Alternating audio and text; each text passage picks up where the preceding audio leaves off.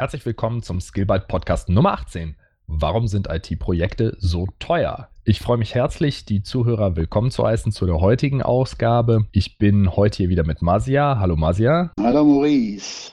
Hi, wenn euch der Podcast gefällt, abonniert ihn gerne oder lasst uns einen Daumen hoch oder ein Like da. Wenn ihr Zuhörerfragen habt, schreibt uns eine E-Mail an podcast.skillbyte.de. Wir gehen dann in der nächsten Episode darauf ein. Und wir freuen uns immer über Bewertungen. Natürlich positive Bewertungen und auch negative Bewertungen oder mit konstruktiver Kritik, damit wir wissen, was wir besser machen können. Was sind die Kostentreiber in IT-Projekten, soll uns heute beschäftigen. Und ich bin mir ganz sicher, Masia, dass wir beide dazu einiges zu sagen haben. Oh ja. Oh ja. oh, ja, ein leidliches Thema, das aber, glaube ich, auch unsere Zielgruppe interessiert, um herauszufinden, wo das Geld denn hingeht oder warum IT-Projekte, ich will jetzt nicht sagen wie Bauprojekte, ja doch relativ oft das Budget überschreiten und deutlich überschreiten und auch den Zeitplan deutlich überschreiten, wenn es um die Fertigstellung Einstellung geht. Was glaubst du, ist der Nummer eins Grund? Ich habe eine Theorie, aber ich würde sie gerne von dir zuerst hören. Also Nummer eins Grund, warum Projekte so teuer sind? Ja, genau. Klassischerweise wurden Projekte ja erstellt im Sinne eines Wasserfallmodells. Das heißt, man hat sehr lange, bevor das Projekt überhaupt los, also ich spreche jetzt von, von IT- oder Softwareprojekten. Ja, genau. Um die geht es auch heute, ja. Sehr lange sich eingeschlossen im, im ich sag mal, stillen Fachabteilungskämmerlein, hat sehr viel die Prozesse durchgesprochen und äh, was man genau will und wie das alles aussehen soll. Und äh, dann ging es darum, okay, das muss das jemand erstellen und dafür brauchen wir einen Preis. Wollen halt wissen, was uns das kostet damit ich irgendwie ein paar kaufmännische Zahlen drüber legen kann, was bringt uns das und so weiter und so fort. Und dieses Pflichtenheft hat halt extrem, also A war es sehr schwierig, diesen zu formulieren, weil man sehr genau eigentlich schon im Vorfeld wissen musste, was man denn genau braucht. Also die Glaskugel, man musste in die Zukunft schauen, in die Glaskugel schauen. Genau, Genau. Und also das, ich habe öfters an solchen Pflichtenheften mitgewirkt und das war immer ein Riesenakt, sehr schwierig zu erstellen. Und am Ende hat es auch nichts gebracht. Ja, dann hat eine Firma einen Preis abgegeben, die diese Ausschreibung oder dieses Pflichtnet bekommen hat. Natürlich haben sie ihren entsprechenden prozentualen Aufschlag drauf geschlagen, Sicherheits- oder Risikomarge. Und das Problem ist, dass wenn es dann mit der Entwicklung losgeht und man irgendwann ein Ergebnis präsentiert bekommt oder vielleicht Meilensteine präsentiert bekommt, dann stellt man fest, ah, weil Prozesse im Unternehmen sind halt wirklich sehr komplex und man, man durchschaut nicht alles sofort oder kann alles manifestieren. Mhm. Und man bekommt dann erst mit, wenn man diesen Aufschlag hat und damit interagiert, dass man das ein oder andere doch anders gern gehabt hätte. Oder es hat die, die Entwicklung so lange gedauert, dass der Prozess sich geändert hat. Aber der, die Firma hatte ja schon Preis dafür abgegeben. So, man sagt, dass das, äh, diese Wasserfallmodelle immer oder zu 80 Prozent out of time und out of budget waren und mit gutem Grund. Das heißt, erst bei der Umsetzung hat man dann Fragestellungen äh, aufgeworfen oder die sind dann entstanden, die man im Grunde nicht abgeschätzt ja. hat, weil man dann erst festgestellt, ah, das ist so und so und ja, ganz genau, ganz genau. Und es gab, es ist auch immer ein Konfliktpunkt zwischen Dienstleister und dem Auftraggeber. Ja, was ist denn jetzt eine Änderung und können wir das noch reinnehmen? Und dann hat sich das wieder nach hinten verschoben von der Zeit her, wurde immer teurer und äh, ja, deswegen sind oder waren IT-Projekte teuer und sind aus dem Ruder gelaufen. Und beide Seiten sind unglücklich. Ne? Der Anbieter versucht, ja. dem Kunden alles auszureden, damit er ja keine Mehrarbeit leisten muss, genau. um bei dem originalen Forecast zu bleiben oder Budget zu bleiben. Und der Kunde möchte natürlich so viel wie möglich noch an Änderungen unterbringen, ohne das Budget zu erhöhen. Ja, ja. Und dann hat man diesen Konflikt. Jetzt habe ich ein bisschen länger ausgeholt, da sprechen wir ja jetzt in, in, in der nächsten Stunde noch ein bisschen drüber. Aber das habe ich jetzt gebraucht, um dir zu antworten und zu sagen, warum IT-Projekte teuer werden. Ich glaube, weil man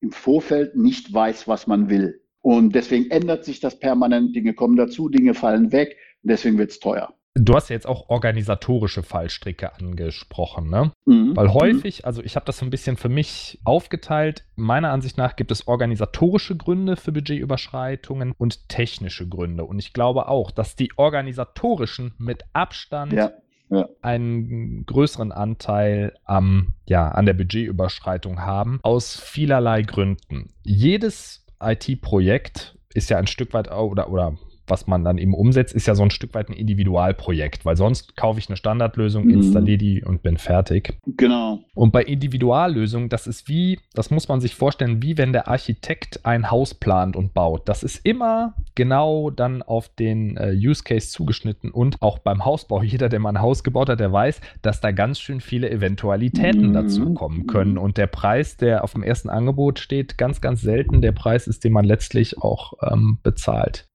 Ich bin immer verblüfft, weil bei der Architektur verstehen das die Leute sofort. Mhm. Ja, aber bei der Software, weil das so was Abstraktes ist, kommen die Leute oft auf die Idee, ich sag mal, kurz vor Fertigstellung wollen sie noch ein Stockwerk mehr und den Balkon auf die andere Seite versetzt mhm, haben. Ne? Gute Metapher. Und wundern sich dann, warum das warum die Projektkosten explodieren. Bei einem Hausbau wäre es völlig klar, dass ich so eine weitreichende Änderung, äh, die ich ja durchschaue oder die ich ja sehen kann und anfassen kann, warum auf einmal da die Kosten aus dem ja. laufen. Also ich würde sagen, du hast es schon angesprochen, der Nummer eins Grund, warum IT-Projekte teurer werden, ist erstens eine ungenaue Zielbeschreibung und mehrere unterschiedliche Vorstellungen der Stakeholder. Die sagen das Gleiche, aber der eine meint das, der andere meint das. Ja, es muss ein System gebaut werden, was ähm, unser Altsystem ablöst. Der eine sieht nur seinen Prozess. Der zweite Mensch im Projektteam sieht zwei andere Prozesse, von denen, die das Altsystem leistet, von denen der erste gar nichts weiß. Ja dann wird aus so einer wabernden Vorstellung, wird ganz, ganz schnell, weil das ja jetzt schnell gehen muss, ein IT-Projekt aus dem Boden gestampft. In Folge 9 oder Episode 9 von äh, des Skillbyte äh, Podcast haben wir darüber gesprochen, kein Business Value Software Development gemacht, sondern es wird nicht mhm. geguckt, was sind denn die Prozesse, die werthaltig sind. Was mhm. ist wirklich das, was unser Unternehmen voranbringt oder unsere Prozesse äh, vorwärts bringt, womit wir Geld verdienen, sondern da wird so eine Wünsch dir was Kiste aufgemacht und um alle zu befriedigen, darf jeder da seinen Wunsch Zettelchen einwerfen und du hast einen riesigen Boost, aber keine oder selten eine genaue Zielbeschreibung, dann ist das Ziel, also für die Entwickler und für die, für die Konzeptionsphase, ist einfach nicht klar. Also eine ganz genaue Zielbeschreibung, was müssen wir machen und was soll das fertige System leisten, auch meinetwegen auf einem abstrakten Niveau, das ist extrem wichtig, meiner Meinung nach. Ein bisschen verschlimmert noch wird das Ganze durch dieses agile Paradigma. Ja, wir legen erstmal los, wir müssen uns jetzt gar keine Gedanken machen, sondern wir fangen an zu entwickeln und unterwegs treffen wir das dann noch so. Ja, das ist richtig, wenn man ein Zielbild hat und das unterwegs nachschärft. Aber ich kann nicht anfangen, ein, ähm, ein Softwareprodukt zu bauen oder ein Haus zu bauen, was als Gartenlaube gedacht ist und dann unterwegs auf äh, Bürogebäude umschwenken oder so, ohne mhm. dass die Kosten halt mhm. völlig aus dem Ruder laufen. Auch hier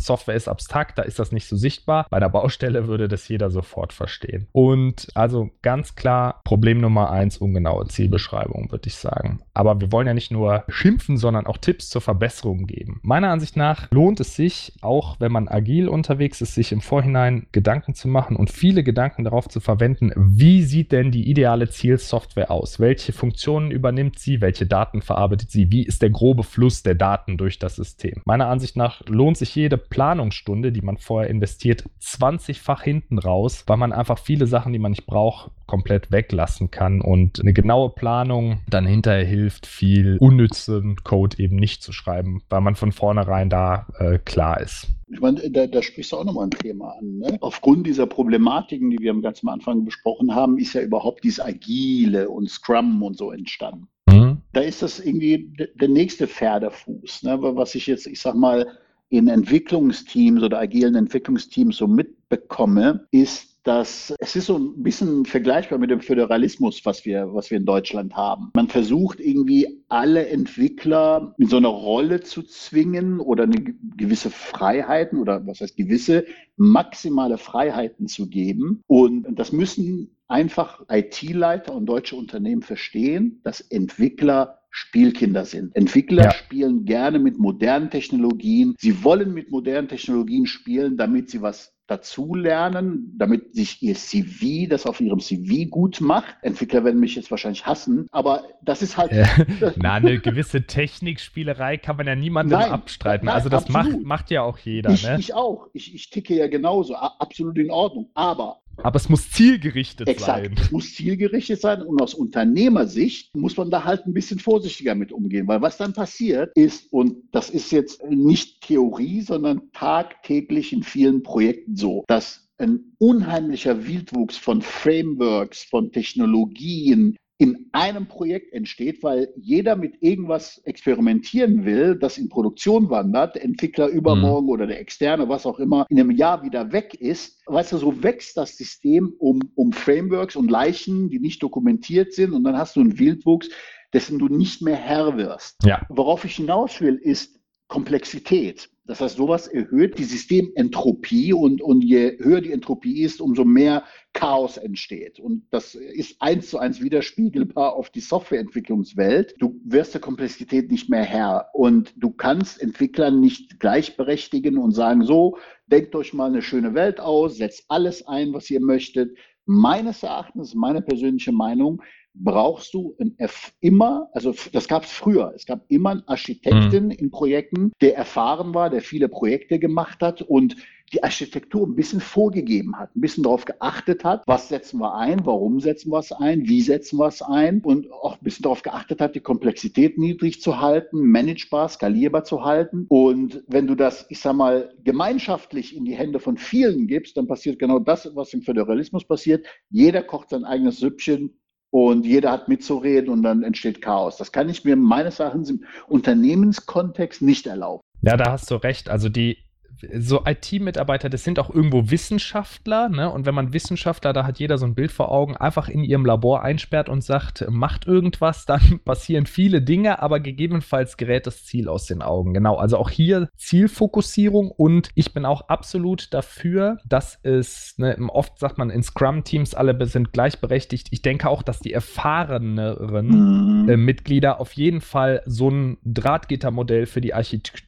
Architektur vorgeben sollten. Das hat einfach den Hintergrund, dass man A, kennen die sich damit aus mhm. und haben mhm. jahrelange Erfahrung und B, ist das auch wieder so eine Zielfokussierung, eben nicht jedes Framework mitzunehmen und sich einfach an Standards zu orientieren, weil die Entwickler denken, oh, hier gibt es eine neue Technologie, das kann ich benutzen mhm. und das macht mir vielleicht was einfacher. Was sie aber nicht sehen, ist der Maintenance-Aufwand da hinten dran. Jemand, der vielleicht nach mir kommt, der muss sich auch damit beschäftigen, der muss das lesen, der muss verstehen, was ich da gemacht ja, habe genau. und so weiter und so fort. Und das zieht halt halt dann so einen ganzen Rattenschwanz nach sich. Und ich würde auch sagen, Komplexität ist auf jeden Fall ein Feind für Projektlaufzeiten, mhm. ja. Was auch wieder damit zu tun hat, genaue Zielbeschreibung. Auch architektonisch, technisch eine genaue Zielbeschreibung ist auf jeden Fall wertvoller. Ja. ja da, also, wir wollen ja immer sagen, was man auch besser machen kann. Ne? Nicht uns einfach nur beschweren, sondern auch Input geben. Mhm für die Zuhörer, wie kann man das machen? Ich bin auch ganz knallhart dafür, dass man, wenn man Sprints macht, dass man danach eine strenge Zielkontrolle hat. Also wirklich sagt, wie viel hat jemand geschafft? Klare Kommunikation, ist das ausreichend? Kann man das besser machen? Auch unpopuläre Ansagen äh, machen, um zu sagen, okay, das Framework haben wir benutzt, das hat sich nicht als werthaltig herausgestellt. Äh, wir probieren jetzt was anderes. Probleme, Verbesserungspotenziale offen ansprechen, aber dann dem Team eben auch helfen, diese Probleme lösen zu können. Also entweder durch Weiterbildung in einer bestimmten Technologie durch modernere Hardware oder durch Ansprechpartner, mhm, die sich dann um das Problem kümmern und dann eben auch die Verbesserungen im nächsten Sprint, übernächsten Sprint und so weiter dann eben zu prüfen. Ich glaube, das hilft schon. Ja. Dann noch, ich, ich muss noch mal auf dieses Zielbild ein, also mhm. diese ungenaue Zielbeschreibung. Und das, glaube ich, kennt jetzt jeder IT-Berater oder auch IT-Entwickler. Projekte werden oftmals gestartet mit der Frage, wann können wir denn live gehen? Also die erste Frage ist, wann ist das fertig sozusagen, anstatt zu fragen, welche Funktionen brauchen wir denn? Ne? Mhm. Und das ist meiner Ansicht nach auch ein ein großer Problempunkt, dass man sagt, wann ist es denn fertig? Das kann ich auch verstehen aus Business-Sicht, aber jetzt muss man sich mal vorstellen, wenn man ein Haus kaufen will und man geht zum, zu so einem Immobilienbüro mhm. und äh, der sagt, alles klar, wunderbar, dass Sie ein Haus kaufen wollen, setzen Sie sich, was sind denn Ihre Fragen? Und der, die erste Frage wäre, wann kann ich einziehen? Mhm. Na, dann wird auch der Berater sagen, ja, Moment, soll es ein Haus sein oder eine Wohnung? Wo soll die sein? Wie viel Budget haben Sie? Wollen Sie einen Garten? Wollen Sie eine Garage? Und so weiter und so fort. Und genau das muss man auch bei einem Softwareprojekt machen, dass man erstmal fragt, was sind denn die wirklich wichtigen Funktionen, das MVP sozusagen, mhm. ne, Minimal Viable Product, was erfüllt sein muss, um dann zu gucken, wenn man diesen Funktionskorb hat, okay, wie lange brauchen wir denn dafür? und auch nochmal, wenn man diesen Funktionskorb hat, wenn man glaubt, was alles wichtig ist, wirklich bei jedem Ding nochmal nachfragen, ist das wirklich, wirklich, wirklich, wirklich wichtig für die erste Version oder können wir das hinterher noch machen und können wir das hinterher machen? Also wirklich in kleinen Inkrementen dann. Ja, ja vorgehen. Das halte ich auch noch für ganz, ganz wichtig. Passend halt zu dem, was du noch gesagt hast. Ja. Was auch immer sehr witzig ist, wenn ähm, dieses Thema Scrum und Agil, ne? warum man das macht, damit Projekte nicht mehr schief gehen. Unternehmen meinen, wenn sie eine Firma anstellen, die Scrum einführt, ist das Thema gegessen. Das Thema, du meinst Verspätungen oder Projektverzug gibt es nicht mehr, oder Na, wie? Naja, aber es wird ja verkauft, dass Agilität oder Agile oder digitale Transformation Buzzword die Lösung aller Probleme in der IT ist. Mhm. Dann meinen Vorstände, wenn, naja gut, dann beauftrage ich halt so eine Firma, die bei mir agil einführt. Und dann finden ganz tolle Workshops und Spiele und Spaß um dieses Thema statt. Das Wichtigste in meinen Augen ist, dass das Management, also oberster Ebene, aber auch in mittlerer Ebene, das Thema verinnerlicht, was das bedeutet, das Mindset dahinter versteht. Ich habe wirklich noch kein Projekt erlebt, wo man zwar gesagt hat, ja, wir fahren, wir fahren jetzt agil, machen agil, alles total super. Und ja, wie lange dauert denn das? Ja. Was kostet das denn? Und weißt du, und dann fangen sie an, diese Storypoint, diese Komplexitätsabschätzungen plötzlich in Manntage umzurechnen. Weißt du, diese beide Welten sind dann noch da. Also sowohl die alte und das wird dann versucht zu verheiraten. Das ist total witzig das ist, glaube ich, auch schwierig, ne? weil die andere. Ja, natürlich alte Businesswelt oder die, die andere Businesswelt, die ist natürlich total termingetrieben. Wann ist was ja. fertig? Wann kann ich was Exakt. machen? Ne? Die werden ja von ihren Kunden auch wieder gefragt. Und wenn der Kunde sagt, ja, wenn wir 300 Story Points abgearbeitet haben, drängt sich natürlich die Frage auf, ja, was heißt das jetzt? Ne? Mhm. Dieser Wechsel, dieser Mentalitätswechsel hin zu Komplexität, weg von Zeit, ist natürlich auch schwierig. Aber deshalb halte ich es nochmal, ich stelle es nochmal raus, für ganz wichtig, dass man sich mit der Kern, notwendigen Kernfunktionalität beschäftigt und sagt, okay, das machen wir erstmal und haben das innerhalb von, ich meine, grob kann man es ja schon abschätzen, zwei, drei Monaten realisiert und die ganzen Sonderfunktionen, die bauen wir dann danach dran und dann kann man jede Woche oder alle zwei Wochen, je nach Sprintende, kann man den Fortschritt sozusagen dann eben kundtun. Mhm. Das ist auch noch eine Verbesserungsmöglichkeit, die ich jedem empfehle, sind offene Sprint-Reviews mit kurzem Projektintro. Also, dass man äh, nach einem Sprint die Entwickler die Projektmanager stellen vor, was in diesem Sprint erarbeitet wurde, dass diese Runden offen sind. Also im Grunde kann da jeder aus dem Unternehmen hinkommen, der möchte. Oder von Kundenseiten auch, der möchte. Dadurch entsteht so eine Art Verantwortlichkeit des Teams gegenüber der geleisteten Arbeit. Und ich halte das für sehr, sehr wichtig. Verantwortlichkeit ist sehr, sehr wichtig. Mhm. Und die Entwickler stellen kurz vor, woran sie gearbeitet haben, welche Fortschritte sie erzielt haben und stehen danach auch für Rückfragen zur Verfügung. Richtig. Aber das zwingt halt die Entwickler, Verantwortung für die eigenen Module mhm. zu übernehmen. Also unklare Verantwortlichkeiten ist auch ein ganz, ganz großer Killer und Kostentreiber. Du kennst das wahrscheinlich auch, riesige Meetingrunden, um alle abzuholen. Jo. Im Betrieb paar Wochen später fällt da eine Komponente aus und es ist völlig unklar, wer kümmert sich jetzt darum, ja. nicht wessen Fehler ist das, sondern wer kümmert sich darum, dass das jetzt behoben wird, A, und dass es vor allen Dingen nicht wieder auftritt, B. Wer monitort bestimmte Größen, ob das Speicherplatz ist, Serverauslastung, ja. Netzwerkkarte ausgefallen und so weiter. Gibt es eine Checkliste für eine Inbetriebnahme von Komponenten? Also wirklich diesen Übergang von Entwicklung zu verantwortlichem Betrieb, gerade wenn da schon Prozesse drauf abgebildet mhm. werden, die dann produktiv sind. Das wirklich Leute zu benennen oder Teams zu benennen, die sich dann organisieren müssen, das ist super wichtig, weil sehr oft ist es so, eine Komponente fällt aus, irgendwie wird das dann wieder, wird der Patient wieder beatmet und die wird wieder an den Start gebracht und danach laufen wieder alle zu ihrem Platz und die Aufregung im Hühnerstall legt sich wieder, aber es ist nicht klar definiert, okay, wer ist denn jetzt verantwortlich, wenn das das nächste Mal passiert und welche Größe kann ich monitoren, damit ich ide im Idealfall vorher schon weiß, dass das wieder sich andeutet und es gar nicht erst passiert. Mhm. Das finde ich ganz wichtig und würde ich auch auf, als Verbesserung anführen. Verantwortlichkeit den Entwicklern zu übertragen oder auch dem DevOps-Team, was für den Betrieb dann verantwortlich ist.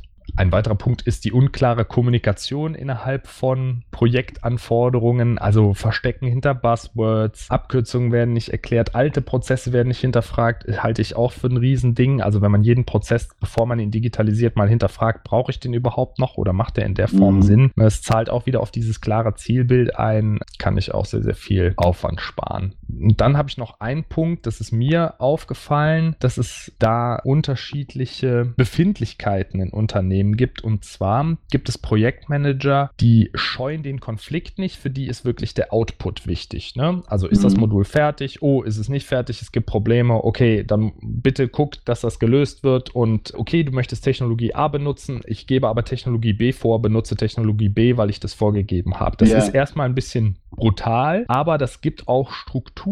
Andere Projektmanager wiederum, die wollen diesen Konflikt gar nicht. Die sind eher defensiv und sagen, nein, mach du das, wenn du das für richtig hältst und ihr seid die Techniker und ihr müsst das entscheiden. Und dadurch wird halt so diese komplette Verantwortung mhm. von der Softwarestellung wird quasi auf die Entwickler abgeladen. Ist yeah. ja auch bequem. Yeah. So bei meiner Ansicht kann das nach kann das nicht funktionieren, weil du dann wieder diese Insellösungen schaffst und jeder so in seinem eigenen Saft schmort, anstelle dass ein Gemeinschaftsgefühl entsteht, dass alle an einer Komponente arbeiten. Mhm. Ja, also man muss schon gewisse Richtlinien einhalten und Rahmenbedingungen einhalten, damit äh, die Einzelkomponenten zusammen auch äh, funktionieren können. Und da erwarte ich von einem Projektmanager, dass er auch in einen Konflikt gehen kann und sagen kann, nein, das muss jetzt muss jetzt zusammen funktionieren und dann müsst ihr halt, müsst ihr euch die Sache nochmal angucken, wenn das jetzt noch nicht funktioniert. Und es ist deine Verantwortlichkeit für dieses Modul, dafür zu sorgen, dass es funktioniert. Also bitte setzt das jetzt auch um. Mhm. Apropos Projektmanager, wenn man, weil heutzutage werden ja fast alle Projekte nur noch agil und so gemacht. Also Thema Projektmanager und Zuständigkeiten und so. Die Methodik sieht ja vor, dass du einen, einen Product Owner hast, der quasi von der Fachabteilung oder Kundenseite gestellt wird und der stellt Rede und Antwort für all die Fragen, die, die, die man als Entwickler so hat, bezüglich Anforderungen, bezüglich Vorgehensweisen und und und. Und auch das, das ähm, habe ich des Öfteren erlebt, dass eigentlich auch so einer gar nicht richtig benannt ist im Unternehmen oder im Tagesgeschäft so eingefangen ist, dass er den Sachen nicht hinterherkommt. Also das habe ich auch ganz oft erlebt, dass Entwickler sich darüber beschweren, dass diese Zuständigkeit oder die Ernsthaftigkeit dieser Rolle nicht gegeben ist. Ja, weil diese Person, dieser Projektmanager, der hat wahrscheinlich schon drei Projekte ja, und kriegt das Neue noch oben drauf. Ja, ne? Und äh, jetzt muss der auf so vielen verschiedenen Hochzeiten tanzen, dass er im Grunde nur noch die, die Bälle wegschlagen kann, ohne da wirklich tief einzutauchen. Richtig. Ja. Okay, also die Nichtverfügbarkeit der Fachseite würde ich das mal zusammen. Ja, genau. Das wäre ja jetzt auch gar nicht so schlimm, wenn wiederum das Zielbild klar beschrieben wäre. Ne? Also, mhm. und oft ist es ja so, dass sich das Ziel dann eben entwickelt während der Umsetzung und dann muss natürlich die Fachseite verfügbar sein oder der Ansprechpartner verfügbar sein. Also es geht ja nicht beides. Ich kann nicht bei der Zielbeschreibung sparen und dann auch unterwegs bei der Kommunikation sparen, sondern ja, ich genau. muss einen Tod, heißt es so schön, muss man sterben. Ne? Das waren ja jetzt sehr, sehr viele organisatorische Punkte, die wir angesprochen haben und auch, wo wir auch Verbesserungsmöglichkeiten aufgezeigt haben.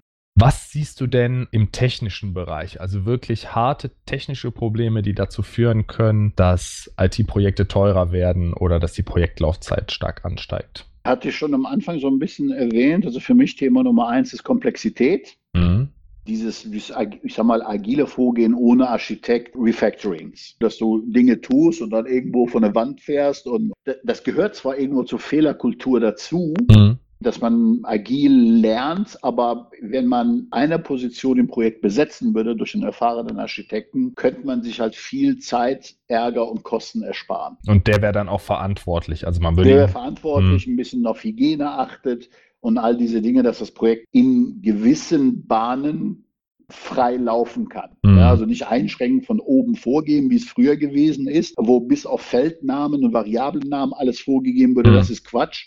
Aber die Schranken dafür setzt innerhalb dessen, derer ich mich frei bewegen kann.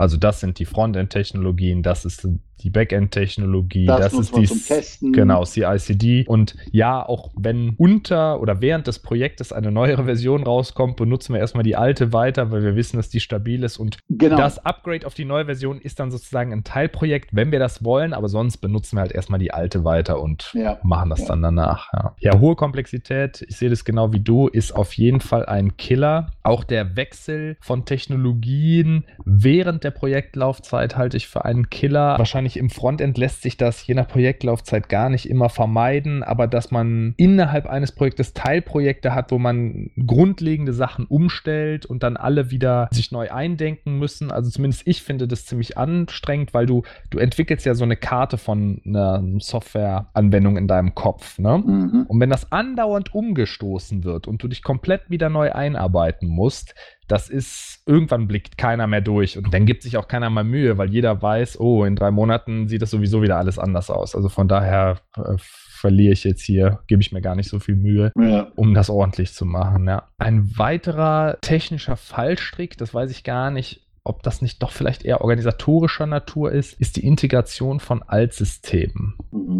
Da geht es häufig darum, dass Altsysteme noch angebunden werden müssen oder Daten migriert werden müssen und das ist meiner Erfahrung nach auch, äh, nimmt das sehr, sehr viel Zeit in Anspruch. Also, dass man das alte System dann irgendwie so beatmet, dass man die Daten in den neuen Topf dann eben mit übertragen kann. Mhm. Das ist auch ein Punkt, lässt sich nicht immer verhindern, aber das Altsystem ist meist schlecht dokumentiert und es wissen auch nicht immer ausreichend Leute, was es damit auf sich hat und wie das genau funktioniert, sodass man da viel Try and Error hat. Ja. Und das zieht es natürlich in die Länge, wenn man rumprobieren muss auch hier wieder würde ich sehen, um die Technologie oder um die Komplexität beherrschbar zu halten, möglichst wenig erstmal umsetzen, aber dann generell die Komponenten erweiterbar gestalten. Also durch diese Microservice-Architekturen haben wir jetzt den Vorteil, dass wir diese harte Verdrahtung oft nicht mehr so extrem haben, wie das früher der Fall war. Aber auch hier, und das kommt eigentlich diesem modularen Entwicklungsansatz schon entgegen, dass man dann nach und nach weitere Komponenten nachrüsten kann oder Komponenten mit mehr Funktionen mhm. ausstatten kann, um dynamisch diese Softwarelandschaft hochzuziehen. Ne?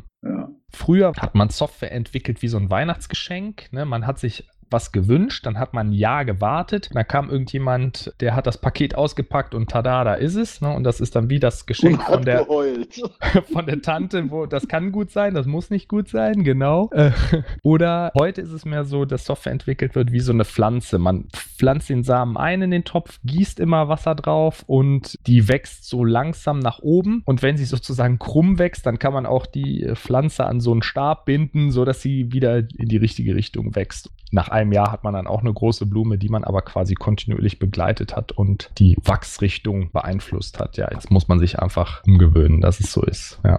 Hast du irgendwelche Faustregeln für IT-Projekte, um es besser zu machen? Also wenn du ein Projekt aufsetzt, das hast du jetzt auch schon ja. oft gemacht. Was sind die Fragen, die du dir stellst, um zu sagen, okay, ich möchte jetzt, ähm, ich möchte auf gar keinen Fall, dass es ausufert, sondern ähm, es soll natürlich ein erfolgreiches Projekt werden. Also ich versuche mich immer oder dass das Projekt immer aus Sicht oder aus der Brille des Kunden zu sehen. Das heißt, ich würde gerne immer das Business verstehen oder den Use Case hinter den einzelnen Features und ja, eigentlich der, gesamten Software. Wenn es, ich sag mal, domänenfremde oder branchenfremde Projekte für mich sind, wo ich dann noch keine Erfahrung habe, lese ich mich sogar in, in diese Thematiken ein, damit ich einfach das Wording verstehe. Die Kunden oder die Projektleiter oder wer auch immer, die sprechen halt in ihrem Jargon. Und das heißt, Misskommunikation oder Missverständnisse sind eigentlich auch ein, ein Riesenfaktor, warum Dinge in die falsche Richtung laufen. Deswegen nehme ich mir auch Zeit und in, in ersten Workshops versuche ich das eigentlich auch sehr erfolgreich,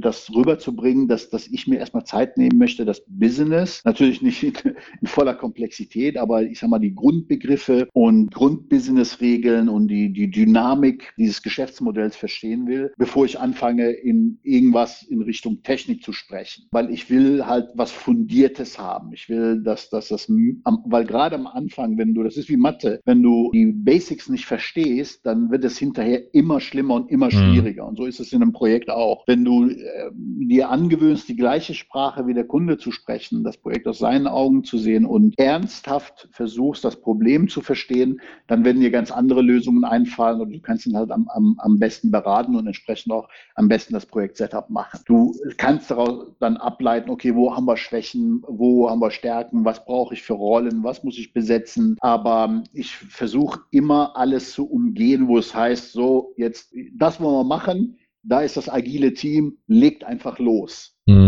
Ne, und äh, da achte ich inzwischen ein bisschen drauf und, mhm. und ähm, notfalls nehme ich auch ein Projekt gar nicht an, wenn ich merke, dieses Verständnis ist nicht da und da fangen irgendwie zwölf Mann wild auf irgendwas rumzuprügeln oder verlieren sich ein Spielchen und Maskottchenschneiderei fürs Team oder Teamnamen und so ein Quatsch. Das sind für mich keine ernsthaften Projekte und da nehme ich mich auch raus. Du meinst, da ist das Projekt im Grunde schon von Beginn an verloren. Was heißt verloren? Also wenn die lang genug Geld reinschmeißen, wird es mit Sicherheit irgendwann irgendwas Vorzeigbares haben. Aber ähm, ich meine, irgendwann geht es auch dem äh, enthusiastischen Kunden dann dem Augen, die Augen auf. Oh Mann, warum gibt es da nur nichts? Oh Mann, warum ist das so teuer? Wie jetzt Refactoring? Wie? Ne? Und irgendwann fragen mhm. die sich, was stimmt da nicht? Und ich möchte halt nicht Teil eines solchen Teams sein. Also ich, für mich ist Softwareentwicklung immer noch eine Ingenieurskunst. Ich gehe das aus meiner Sicht sehr professionell an und ich möchte irgendwas lösen und keinen Wellnessurlaub für Entwickler durchmachen. Ja, das wäre dann so eine Art, also du sprichst direkt auf eine Faustregel an, die ich für mich formuliert habe, ist, das ist die Frage, habe ich die richtigen Leute um dieses Projekt durchzuführen und äh, haben sie schon mal ähnliche Projekte erfolgreich durchgeführt. Mhm. Das ist ganz, ganz wichtig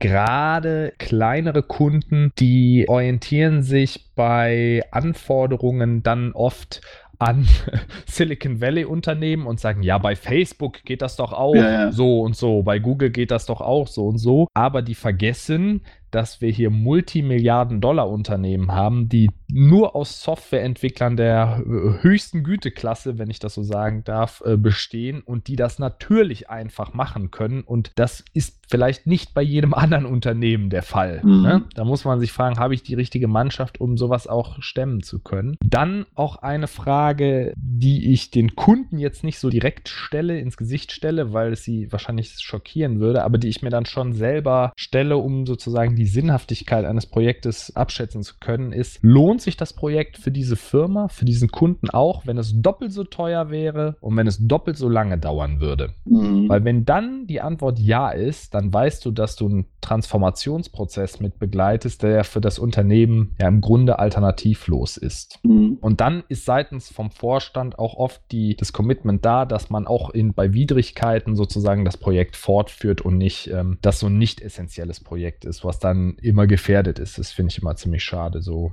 in, bei den Projekten arbeite ich auch nicht so gerne mit, weil ich immer das Gefühl habe, hm, Ne? Simon Sinek, ja. always start with why. Warum mache ich das? Warum, äh, wenn das nicht wirklich wichtig ist, warum ähm, setze ich hier meine Arbeitskraft ein? Ja. Und noch eine Faustregel, die ich aber mehr so für mich postuliert habe, aber die ganz oft ganz gut hinhaut, ist, dass ich Schätzungen von Entwicklern, das kennst du bestimmt auch. Es gibt den, es gibt unterschiedliche Schätztypen. Ne? Es gibt den Entwicklertyp, ah, alles kein Problem. Da kann man irgendein Problem skizzieren, der schätzt, ah, das habe ich in einem halben Tag gelöst. Nach einer Woche sitzt er immer noch dran, weil auf einmal Fall sich ja doch Unabwägbarkeiten ergeben haben und witzigerweise sitzt dieser Entwickler oft immer eine Woche an Problemen, die er für einen halben Tag abgeschätzt hat. Also das sind so diese überoptimistischen Entwicklerabschätzungen. Mhm. Dann gibt es das aber auch in die andere Richtung. Oh, da muss ich eine Farbe ändern, da muss ich einen Button hinmachen und so. Das dauert bestimmt drei Wochen, damit sie dann es nach zwei Tagen fertig haben und sich sozusagen auf die Schulter klopfen können, dass sie ja das sehr viel schneller umgesetzt haben. So, und da einen Mittelweg zu finden, das ist eine Kunst, sag ich wirklich. Ne? Also man glaubt, mm. abschätzen ist so einfach, aber das ist wirklich eine Kunst. Ich habe mir angewöhnt, bei, ich sag mal, einigermaßen so gemittelten Schätzungen immer noch den Faktor 30 Prozent draufzuschlagen. Wenn jemand 10 Tage abgeschätzt hat, rechne ich mit 13 Tagen, ne, Faktor 1,3 und lande oft ganz, also im Mittel natürlich, lande damit oft ganz guten Treffer. Ja, mhm. Also es gibt mhm. natürlich dann Aufgaben, die dauern nur die Hälfte der abgeschätzten Zeit. Dann gibt es Aufgaben, die liegen etwas drüber und dann, und das ist, passiert oft, es gibt Aufgaben, an die hat gar keiner gedacht und die brauchen auch nochmal Zeit. So, also die stehen gar nicht auf dem Zettel, die tauchen unterwegs auf und die verschlingen auch ein bisschen Zeit und da ist dieser 30% Sicherheitspuffer dann oft sehr wertvoll, dass man den für diese Aufgaben verwenden kann. Ne? Ja. Sehr oft hat man in der IT mit absolut profanen Problemen zu tun. Ja, die Architektur ist alles da, die Schnittstellen können kommunizieren. Das ganze konzeptionell Schwierige ist abgearbeitet und dann braucht man zwei Tage, um den richtigen Datenbanktreiber mit der Datenbank zu verknüpfen, weil irgendwie Error 436 fliegt und keiner weiß warum. Ja. und dafür brauchst du dann zwei Tage, um das rauszufinden, wie man dieses Problem löst und das schätzt natürlich keiner ab. Mhm. Also ich habe noch in keinem Projekt gesehen, Zeitbudget für unvorhersehbare, verrückte Fehlermeldungen, drei Tage. müsste man eigentlich, müsste man eigentlich immer einplanen, weil das passiert überall, aber habe ich bisher noch nicht gesehen. Ich weiß nicht, wie es dir da geht. Nee, das stimmt. Wenn ich aber eine Abschätzung abgebe, mache ich es meistens so, dass ich sag mal ein, eine Worst, also ich mache mir eine Excel-Datei, schreibe die ganzen Features rein und mache dann drei Spalten. Eine Spalte ist Best Case, Worst Case und eins ist der Schnitt. Dieser klassische Trichter quasi. Dieser Trichter, mhm. genau. Und zum Schluss dann tatsächlich diese 30 Prozent drauf für Unvorhergesehenes. Das ist so Standard. Die 30 Prozent drauf vom Schnitt, oder? Ähm, nee, nee, vom Schnitt. Also wenn, was weiß ich, ah, okay. ich im, im, Worst Case geschätzt habe, fünf Tage, äh, nee, im Best Case fünf Tage, im Worst Case zehn Tage, dann ist der Schnitt siebeneinhalb und da dann nochmal 30 Prozent drauf. Das heißt, eigentlich musst du nur abschätzen, was ist bestenfalls und was ist schlecht. Also ja. die, den Zeitaufwand für den besten und den schlechtesten Fall und alles andere ergibt sich dann rechnerisch. Genau, ja. genau. Nee, super.